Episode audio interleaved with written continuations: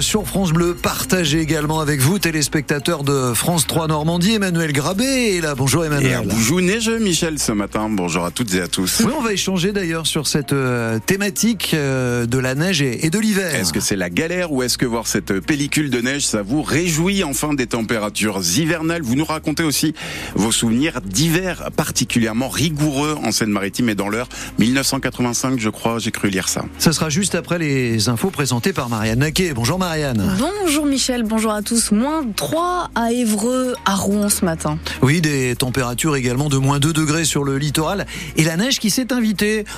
On pensait bien peut-être à un petit risque de quelques flocons. C'est beaucoup plus que cela qui est tombé.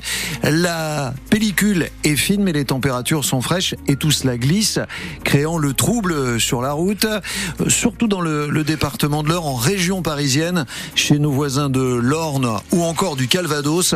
Nous sommes en orange sur la carte de vigilance de Météo France.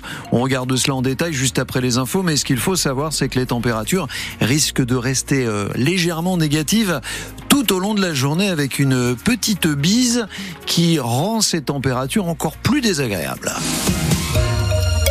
Allez, courage, chers automobilistes, plus que deux ans à attendre. Pour voir le pont Flaubert à Rouen raccordé à la voie rapide Sud 3. Vous le constatez tous les jours si vous passez par là, c'est la galère avec tous les travaux.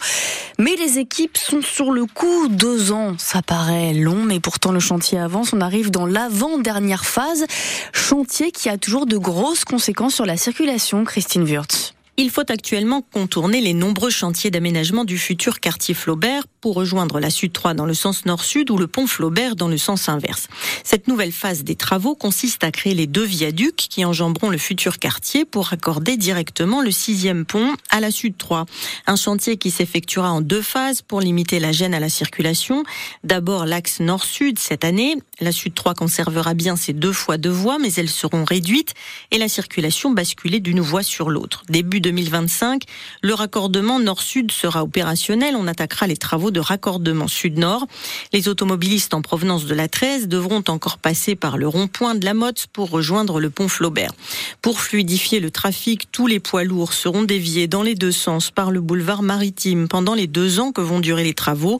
8 kilomètres du boulevard ont d'ailleurs été renforcés et sécurisés cette année pour supporter le passage de 4 à 6 fois plus de poids lourds qu'actuellement. Début de cette avant-dernière phase des travaux le 22 janvier jusqu'à fin 2025. On vous a mis sur francebleu.fr à quoi ça va ressembler une fois tout cela achevé? Prudence si vous prenez la route ce matin dans l'heure. Vigilance orange, neige, verglas déclenchée ce matin par Météo France. Circulation difficile à cause de la neige. Les chaussées sont enneigées sur la nationale 154 entre Évreux et Nonancourt. C'est compliqué entre Louviers et Aquigny sur la D1655 entre Vernon et Val-de-Reuil sur la 6015. La 13 est même fermée temporairement en Ile-de-France entre la porte d'Auteuil et Orgeval. Décision de la préfecture de police de Paris. N'hésitez pas à nous passer un coup de fil au 02 35 07 66 66. Juste après ces infos, on aura Georges et Sébastien qui sont sur la route. Et puis, euh, conséquence de cette vague glaciale, le plan grand froid a été activé hier par la préfecture de l'Eure. On attend jusqu'à moins 11 degrés demain.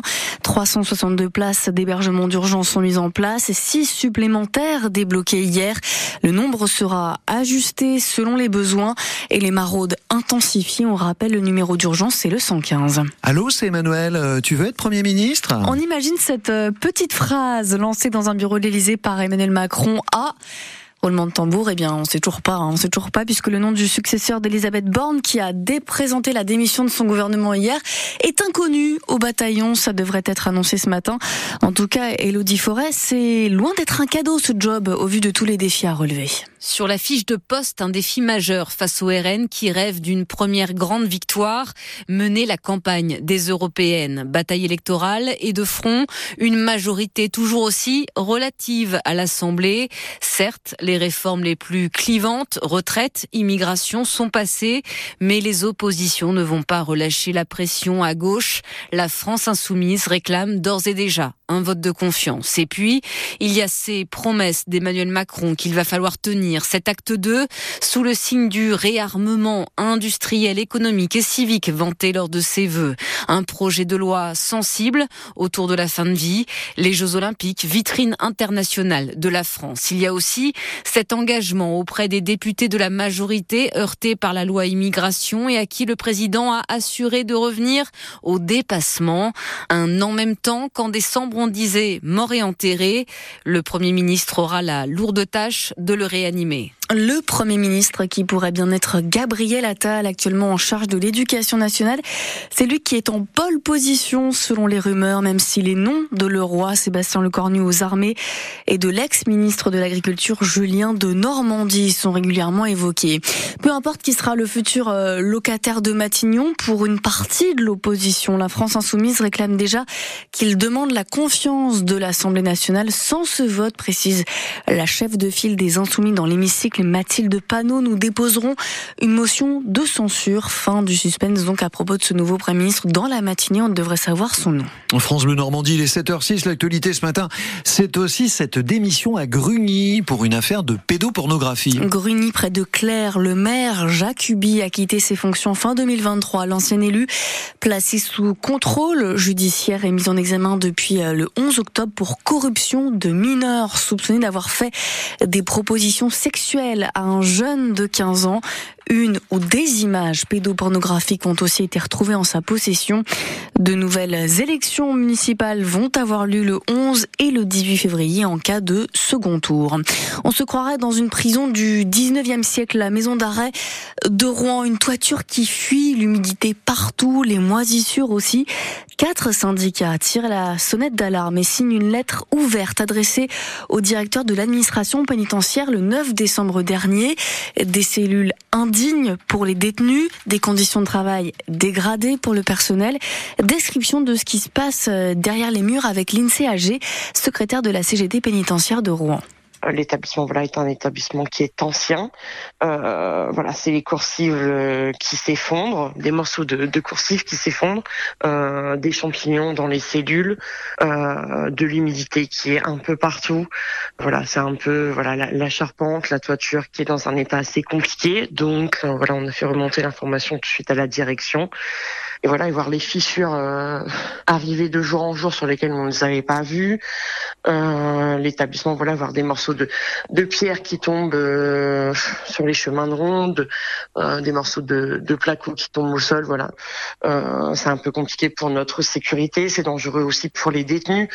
voilà, donc à partir de là, la direction a décidé de fermer des, des cellules pour notre sécurité et celle des détenus.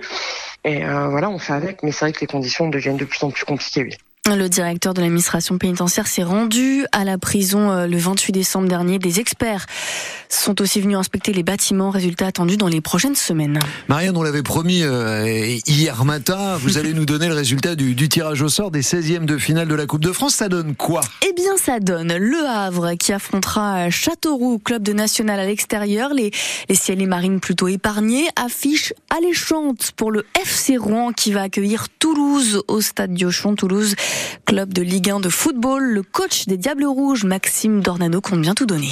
Lorsque ce match va se présenter, on mettra, on mettra la meilleure équipe possible. On sait qu'il y a une hiérarchie. Maintenant, on, on, essaiera de gommer la différence en l'espace d'un match. La coupe euh, réserve son lot de surprises à chaque fois. Et ben, ce sera à nous de, de tout faire pour, pour les embêter et d'essayer de, de créer l'exploit. Donc là, je suis déjà, je vous dis, très très satisfait pour nos supporters de, de recevoir. Maintenant, c'est une Ligue 1, c'est une belle affiche.